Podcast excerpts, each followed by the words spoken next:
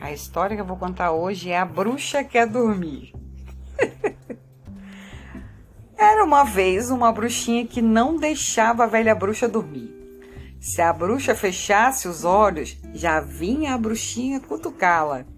Mamãe, tá dormindo? Mamãe, você morreu? Mamãe, não dorme. Mamãe, tá acordada? Puxa vida, que tortura. A bruxa só queria descansar, mas a menina insistia.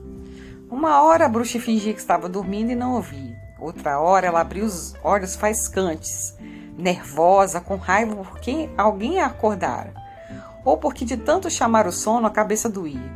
Por fim, a bruxa se conformou, desistiu de descansar à tarde e na menina um feitiço jogou. Bruxa, bruxinha, quando crescer vai ter uma filha igualzinha à minha. Fim. Não gostei, eu quero mais. Você não gostou? Quer mais?